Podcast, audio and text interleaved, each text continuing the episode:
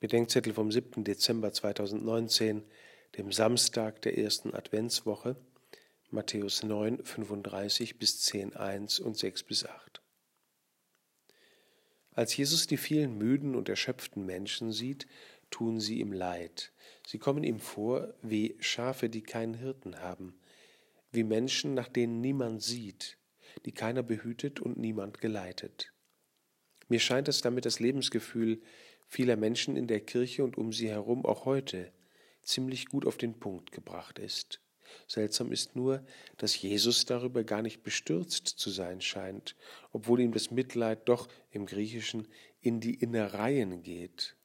Er sagt nur, die Ernte ist groß, aber es gibt nur wenig Arbeiter.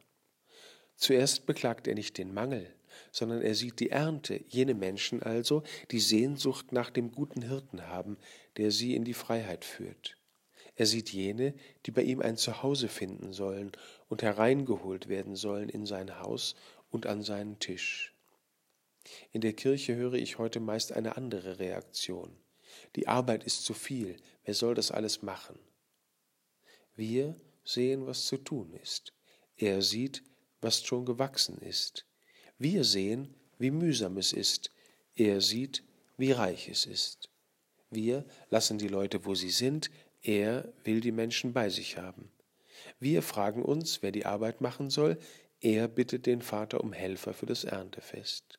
Wir kaufen Leute ein, die es richten sollen. Er vertraut auf die, die ihr Leben geben wollen.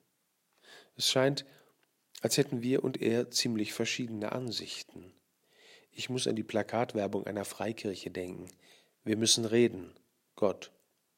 Und dann sollten wir gut hinhören, wenn uns an Christus und seiner Kirche wirklich etwas liegt.